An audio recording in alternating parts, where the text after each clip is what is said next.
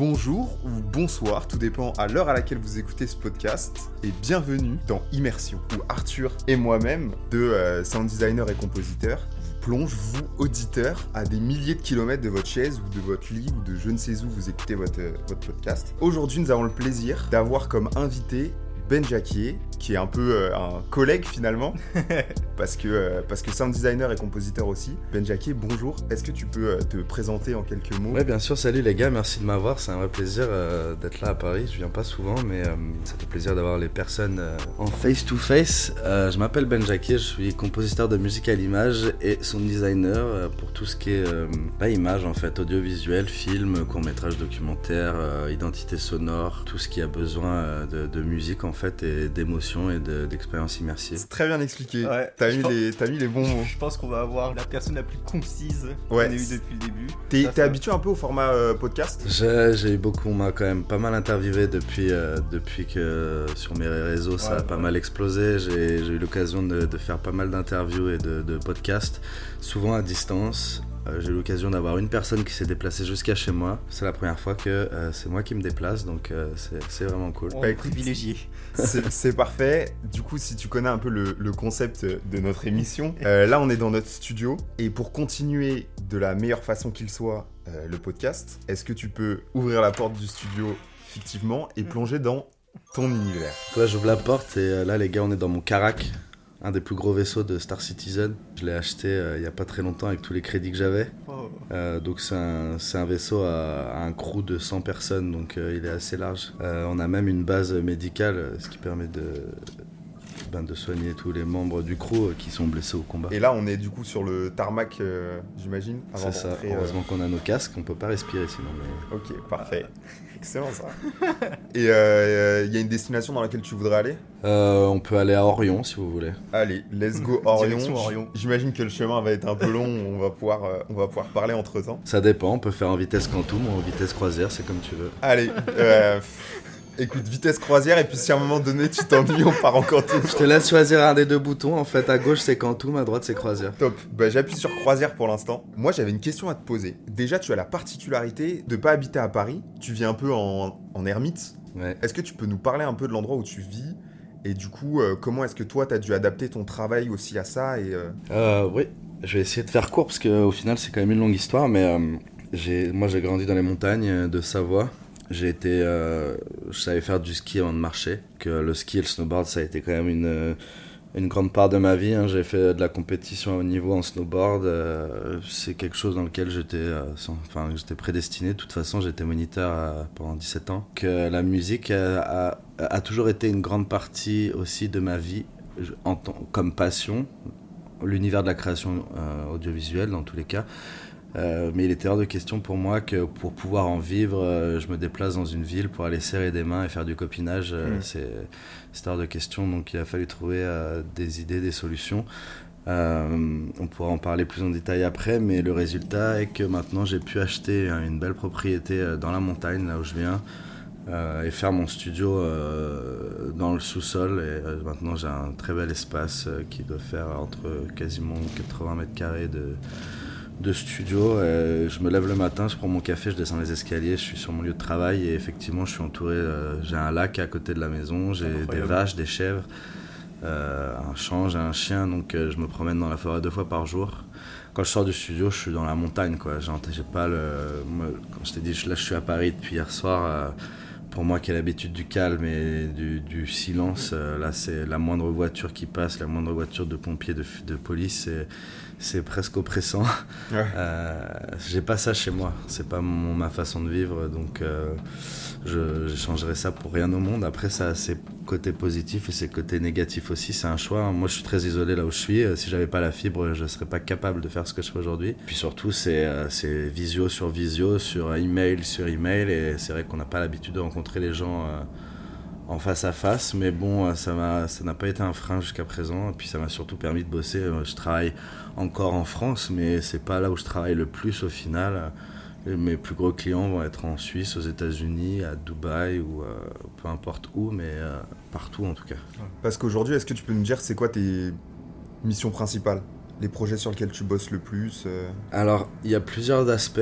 C'est vrai qu'on me contacte, on me contacte soit pour la musique, soit pour le son design, soit pour tout. Mais grâce aux réseaux sociaux, on me contacte aussi pour de la création de contenu, donc certaines marques. Ah, ok. Et je fais toujours attention à ce que ça reste dans mon univers de la, de la créa musique et son design. Mais c'est vrai que euh, j'ai des sponsors maintenant euh, qui me demandent pas mal de, de faire des vidéos pour leur marque. Euh, j'ai pas envie de, de qu'on me mette un- une étiquette et qu'on m'appelle influenceur. Hmm. Parce que pour moi, c'est c'est pas ce que je suis. Je suis un créateur, je suis un artiste avant tout. Donc influenceur, c'est pas un mot qui me convient. Est-ce qu'en musique, tu vas t'adapter à leurs demandes ou tu vas euh, essayer toujours d'apporter un peu de toi, ton, ton univers? Surtout, tu vois, en musique, c'est c'est très lié aussi au genre euh, que tu peux produire. Est-ce que tu vas chercher à toi imposer un peu ton truc? J'impose pas mal mon truc. Alors, encore une fois, ça va dépendre. Euh, on me contacte souvent pour ma créativité et ce que je fais. Parce que c'est pas moi qui vais vers les marques ou vers les clients.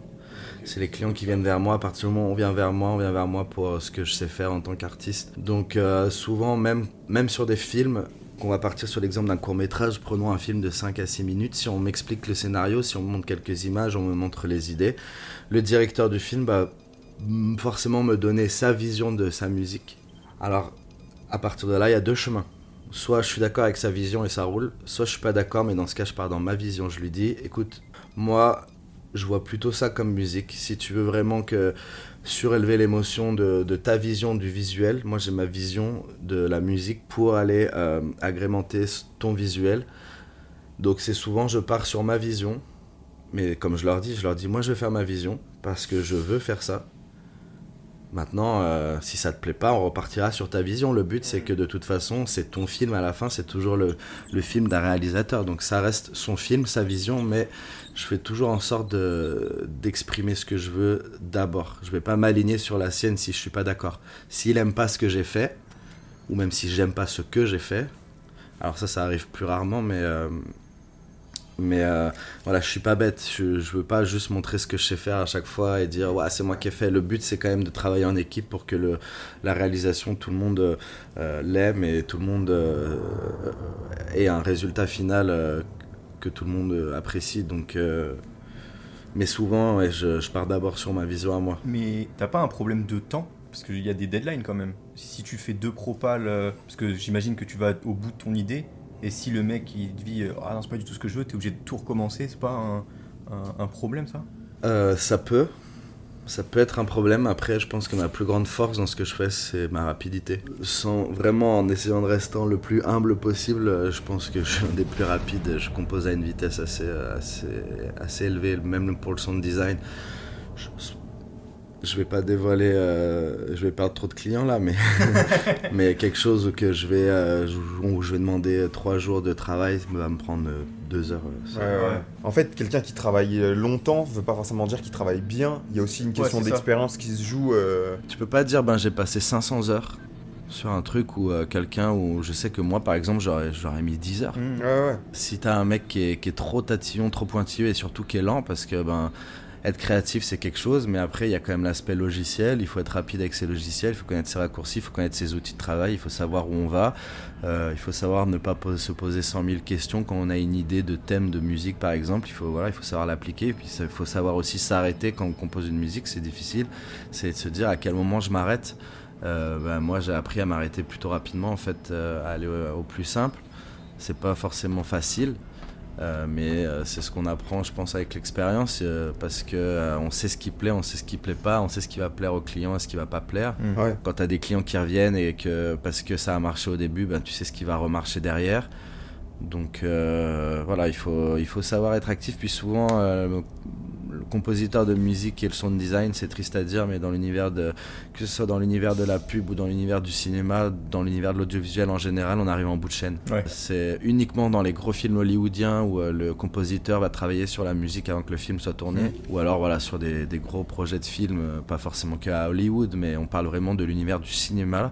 Pour les autres univers où on a besoin de musique, donc encore une fois la pub, euh, les vidéos euh, sans gros budget ou même des marques qui prêtent pas trop d'attention, on va aller voir le compositeur quand, la- quand, le, quand le, le- le film est tourné, on lui dira au fait ça serait bien d'avoir une musique et ce serait bien d'avoir un peu de son design, mais on n'a plus de budget, puis surtout ça doit sortir dans deux jours. Ça, le, le classique, là c'est un Je résumé. voulais qu'on en parle. Ça devait être un, un chapitre du livre euh, du podcast. Et ben c'est c'est souvent comme ça.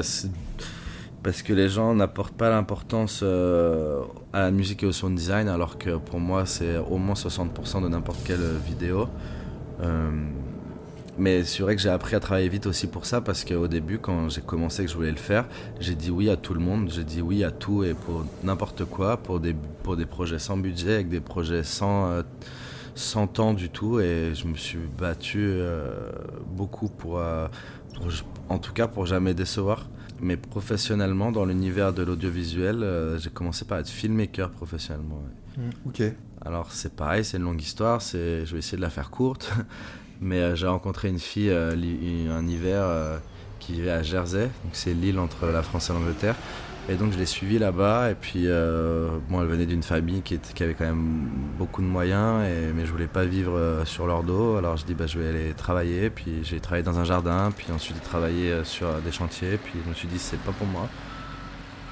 Moi ce que j'aime c'est apprendre, je suis curieux dans tout ce que je fais. Donc sur un chantier, au bout d'un mois, quand j'ai appris à faire du coffrage, du bétonnage, et que après fallait répéter ce que j'avais déjà appris, j'ai dit mais là j'apprendrai rien de plus. On m'a dit non, tu fais ça tout le temps. j'ai dit ok, bah, je me casse. Et puis euh, la petite anecdote, c'est que euh, j'étais en soirée, il y avait un mec qui parlait et qui disait euh, putain j'ai besoin d'un filmmaker. pour filmer le festival euh, et j'ai personne et moi j'ai dit ben et je suis filmmaker il m'a dit t'es sûr? Je dis ouais ouais je suis T'es sûr? T'es- t'es- Ça, ça veut dire même lui sûr. Ouais, moi, Bah, moi, ouais. En fait, dans ma, dans ma passion sur le côté, quand je fais de la musique, euh, c'est c'est pareil, c'est la curiosité qui m'a qui m'a toujours poussé parce que j'ai fait de la musique, c'est-à-dire que j'ai fait batteur dans un orchestre, bien, ok, cool. Ça m'a ça m'a un peu saoulé au bout d'un moment euh, parce que moi je voulais faire batteur dans un groupe Ouais, et ok. je trouvais personne. Donc je me suis mis à chanter avec mon meilleur pote euh, sur des vinyles. Donc là on est parti dans le, le reggae euh, sound, sound system, à faire des... on a sorti un album. Puis je me suis dit j'en ai marre de chanter sur la musique d'autres personnes, donc je vais apprendre à composer. Donc j'ai acheté un piano, un truc à 10 touches là, sur avec mon ordinateur avec portable de l'époque. T'avais quel âge à ce moment-là? J'avais 15, 10, 16 ans, 16 ans, 17 ans. Et puis je commençais à composer, puis je me suis dit, bah, c'est c'est cool, je peux enfin chanter un peu sur des prods qui, qui sonnent vraiment mal, mais c'est les miennes. Et puis j'en ai eu marre de chanter du reggae parce que je dis c'est pas assez personnel comme texte, donc je suis parti dans le rap. Donc j'ai sorti deux albums de rap. Et puis après, on a commencé à venir me voir euh, pour mes prods en me disant Ouais, c'est cool ce que tu fais, tu peux faire des prods pour moi. Donc je commençais à, produire pour d'autres. Donc là, j'ai commencé à prendre un peu plus de bouteilles. Puis après, j'ai dit J'aimerais bien faire mes propres clips. Donc j'ai pris une caméra parce que euh, j'ai essayé de bosser avec d'autres mecs de mon âge qui pouvaient éventuellement faire des clips. Mais je, quand j'ai une idée, j'ai une idée. Et si j'ai quelqu'un en face qui est pas capable de reproduire ce que je. soit que ce que je veux ou soit ce ce que je suis capable de faire par mes propres moyens, je vais pas les demander ailleurs. Donc, euh, tant que j'ai pas trouvé quelqu'un meilleur que moi, je le fais moi-même.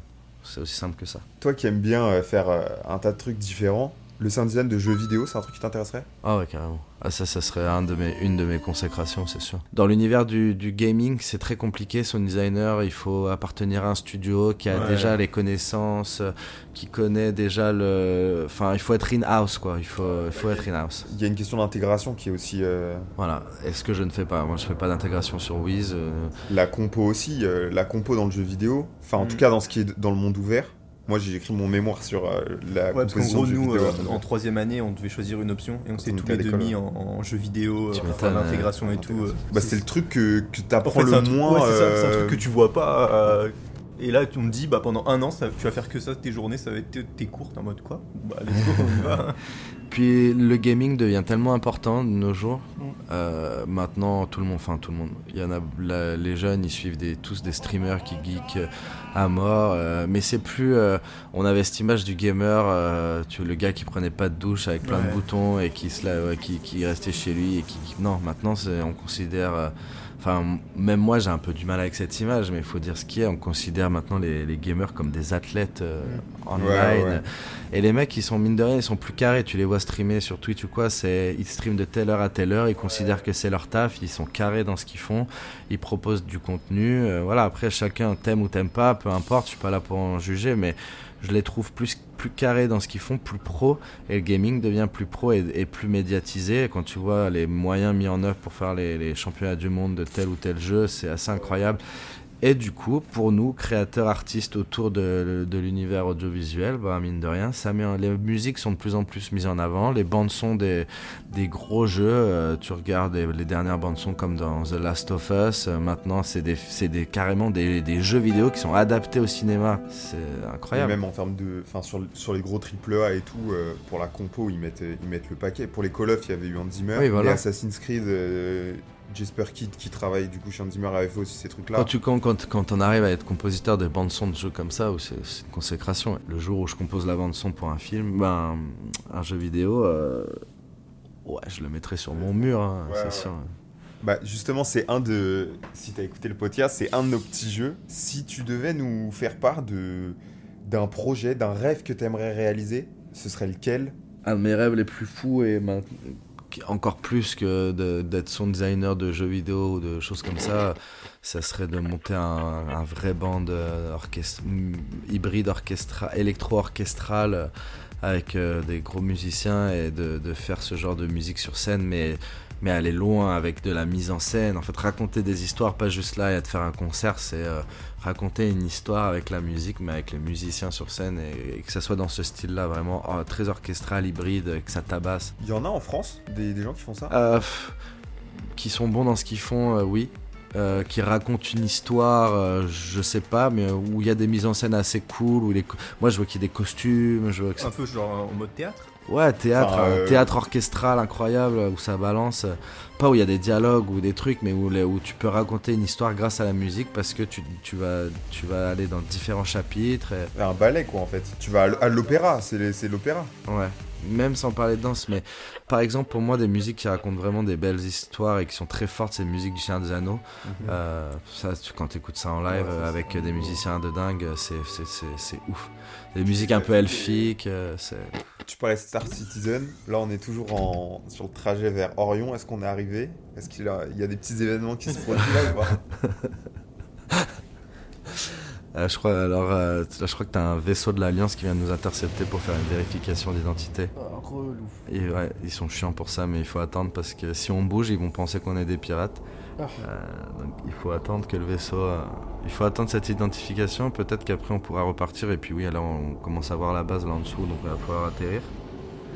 Il faudra pas oublier les trains d'atterrissage. Hein. Je l'ai oublié une fois, je pétais le vaisseau, ça m'a coûté quelques crédits. Ah. il y a un équipage du coup dans le, à bord du vaisseau. Ouais. Est-ce que tu peux nous présenter un des, un des membres de l'équipage?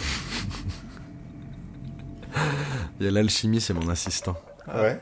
Il aime bien assister dans mon gros carac. il se met à la tourelle. Il se met à la tourelle de tir souvent si jamais il y a besoin. Il est bon, c'est le meilleur dans, dans ce domaine? Il est bon, il est bon. Ah ouais, ça se, ça, se mouille pas trop. un petit, il est bon. si, si, il est bon, il est bon, il est, il est, majestueux même. C'est très très drôle. Tout à l'heure, euh, on... Back in Time, euh, on parlait du coup du rythme et de l'émotion, un peu les deux trucs dans, le, dans la musique. J'ai écouté un des podcasts que tu as fait avec... Euh... Je sais plus le nom.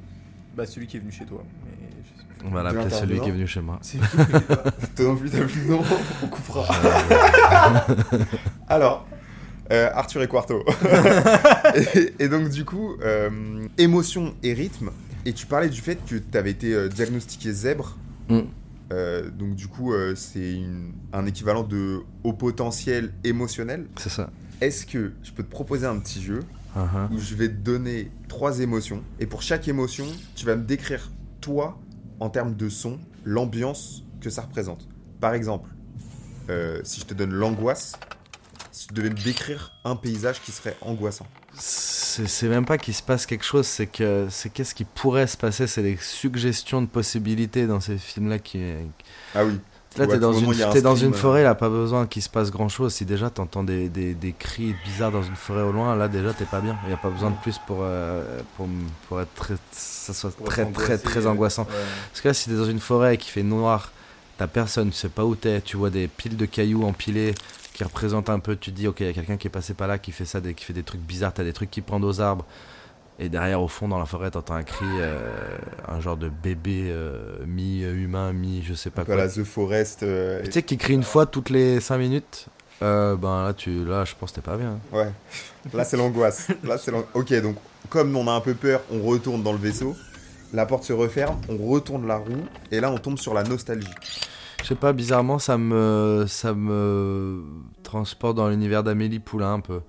Cet univers de, un peu des pianos euh, très mélodieux, euh, Yann Tiersen, euh, et euh, le temps qui passe en fait. euh, c'est des choses auxquelles j'évite de penser parce que ça me, ça me fait très peur. Ouais. Le temps qui passe, euh, la fin, qu'est-ce qu'il y a, enfin, comment on finit, c'est, un truc. et, et justement, étant très émotionnel, je, je, je- j'essaie très très fort de pas penser à ce genre de choses parce que ça m'embarque très vite et t'es trop loin. Ouais. C'est très dur. Je comprends tout à fait. Euh, Donc du coup, pareil, on a un peu peur finalement de, la nostalgie. On remonte dans le vaisseau, on retourne la roue, et là c'est euh, l'énergie. C'est l'émotion, l'énergie. L'énergie. Alors là, ça m'entraîne. euh, La première chose qui me vient en tête, c'est des musiques euh, orchestrales très énervées, très hybrides. Je prends un artiste qui me vient en tête, c'est Apache. Euh, j'aime et puis voilà, moi j'aime les gros tambours, j'aime les, les gros tambours, j'aime la musique tribale et donc euh, un mix entre euh, la musique tribale et orchestrale, euh, pour moi ça donne quelque chose de, de- qui me booste à mort. Ce que ça peut créer comme énergie, comme émotion, ouais, et tu rajoutes euh, à ça euh, un côté un peu encore plus tribal avec des gros tambours et des gens qui, qui tapent, qui tapent. Ah, pour moi c'est fort. Ouais, carrément, carrément, carrément. On a, on a un dernier petit jeu, Mhm. qui est pas tout à fait jeu, qui est plus... Est-ce que tu as une anecdote à nous raconter?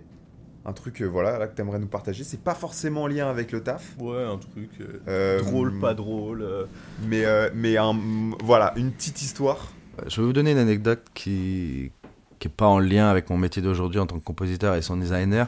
Euh, donc on était en Australie, comme je vous ai dit, on était, j'étais à cette époque filmmaker et donc oui, je, je, je mettais un point d'honneur à faire les musiques euh, de chaque vidéo que je sortais. Donc euh, on venait d'aller filmer la Gold Coast et on faisait un petit reportage pour une marque sur les, les, les, les gardes-côtes là-bas. Parce que les gardes-côtes là-bas, c'est des guerriers, hein, c'est pas les gardes-côtes du sud de la France. Ouais. Les mecs, il faut, quand ils doivent sauver des gens, ils doivent. Ils- les vagues là-bas, enfin, les, entre les euh, requins, les requins, les vagues, les, voilà, c'est, les gars, c'est des sergents, c'est des guerriers, c'est des militaires. quoi. Euh, bref, rien à voir avec l'ane- la- l'anecdote. Euh, donc on se transporte, on se baladait en van, on avait, on se baladait en van et puis euh, on s'arrête un soir, on, en fin d'après-midi, on voit une baie incroyable et on décide de sortir le drone et de filmer cette baie. Et je dis à mon pote, euh, fais gaffe parce qu'il y a quand même beaucoup de vent, euh, ça, ouais, ça serait dommage de perdre le drone là. Et il m'écoute pas, il me dit ouais mais là c'est trop beau, c'est trop beau. Et donc on envoie le drone, on l'envoie trop haut et là je le vois partir comme ça vers la forêt. Et les forêts en Australie, c'est pas les forêts en France non plus. Euh, tu sais pas dans quoi tu t'embarques. Ouais. Et là, le Pareil, drone, les requins. les requins de forêt. Et là, euh, impossible de faire revenir le drone euh, vers nous. Le vent était trop fort. Et là, le drone il tombe. C'est le dernier qui nous reste. On est en claquette, short, t-shirt à ce moment-là. On se dit bon, euh, il faut quand même qu'on aille essayer de le chercher. Donc on met tout ce qu'on peut sur nous. parce que là, c'est des forêts. Tu, tu- faut pas, faut, faut pas les prendre à la légère. ça, ouais. Donc on met des chaussures, des, des pantalons, des, il, fait, il fait une chaleur à tomber, il fait humide, on se met quand même en pull pour avoir les manches euh, recouvertes. euh, donc moi je dis, moi j'y vais, j'ai la capuche, euh, je dis je... Et on a passé une heure dans cette forêt à chercher le drone et euh, à un moment je tourne la tête et le drone il est à côté de moi dans des lianes.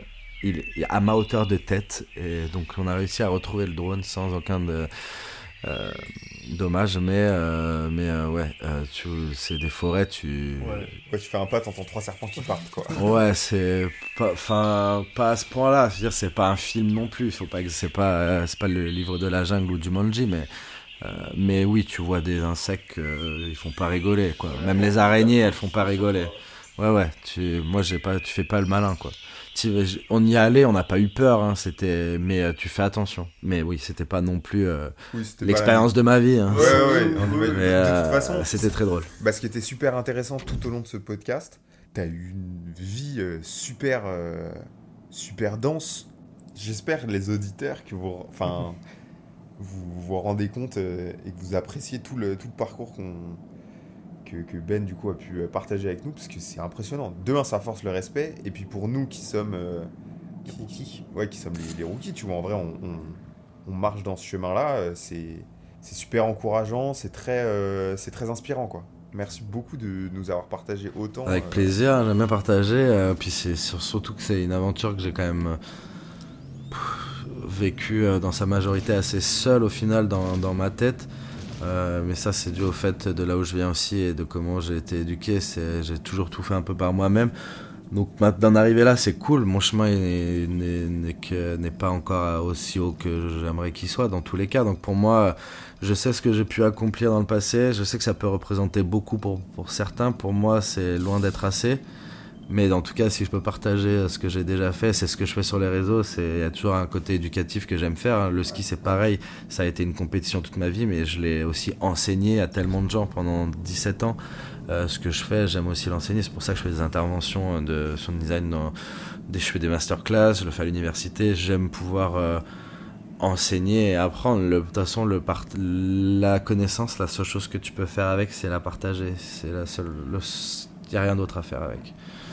Donc, euh, ce que je sais faire, euh, j'aime aussi le, le partager. euh, donc, euh, donc c'est aussi pour ça que je suis là aujourd'hui. Euh, Si ça peut, euh, d'un, être inspirant et de deux, donner la motivation. euh, bah, c'est trop bien. Bah, c'est le cas.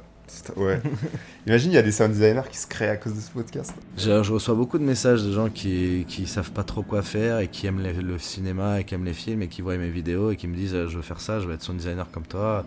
Je veux dire, moi, c'est hyper gratifiant de, de se dire que c'est pas juste des vidéos que des gens consomment en disant en se marrant parce que j'essaye de garder un, un trait d'humour à chaque fois dans mes vidéos pour qu'elles soient regardables, Ouais, mais de se dire que ça a touché à, euh, des gens et le nombre de fois où on m'a dit mais c'est trop ce que je veux faire, euh, merci. euh, Enfin, je me dis bah au moins je sais que ça a eu un but et que ça a touché des gens. Bah écoute, il reste une étape. C'est-à-dire là, on est dans le vaisseau.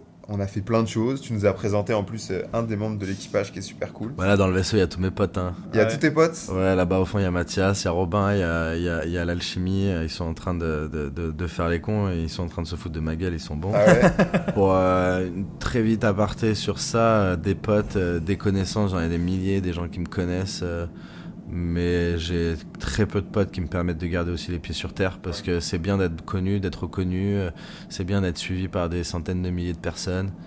Euh, mais au fond, je reste la même personne avec mes potes parce qu'ils me voient pas comme. Enfin, ils s'en Ouais, foutent. ça, ils s'en J'ai foutent, beau avoir, euh, je peux, ils s'en battent, ils s'en foutent de savoir combien j'ai de followers sur Instagram, ils s'en foutent totalement. Du coup, on est, euh, on est dans ton vaisseau avec tous tes potes.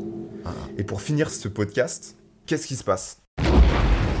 Ben c'est simple, il y a un vaisseau pirate qui nous attaque. Les gars, tous au à vos postes. Max, tu prends la tourelle du dessus. Rob, tu vas la tourelle à gauche. Matt, tu prends la tourelle à droite. Je prends le commandement. Euh, non, on inverse. Max, tu prends le commandement, tu pilotes mieux que moi. Je prends la tourelle. Euh, et puis euh, tout le monde sait que c'est ton carac et pas le mien. Désolé d'avoir menti. Tu prends le commande de ton carac, je vais à la tourelle. C'est un Hammerhead, on va le niquer de toute façon.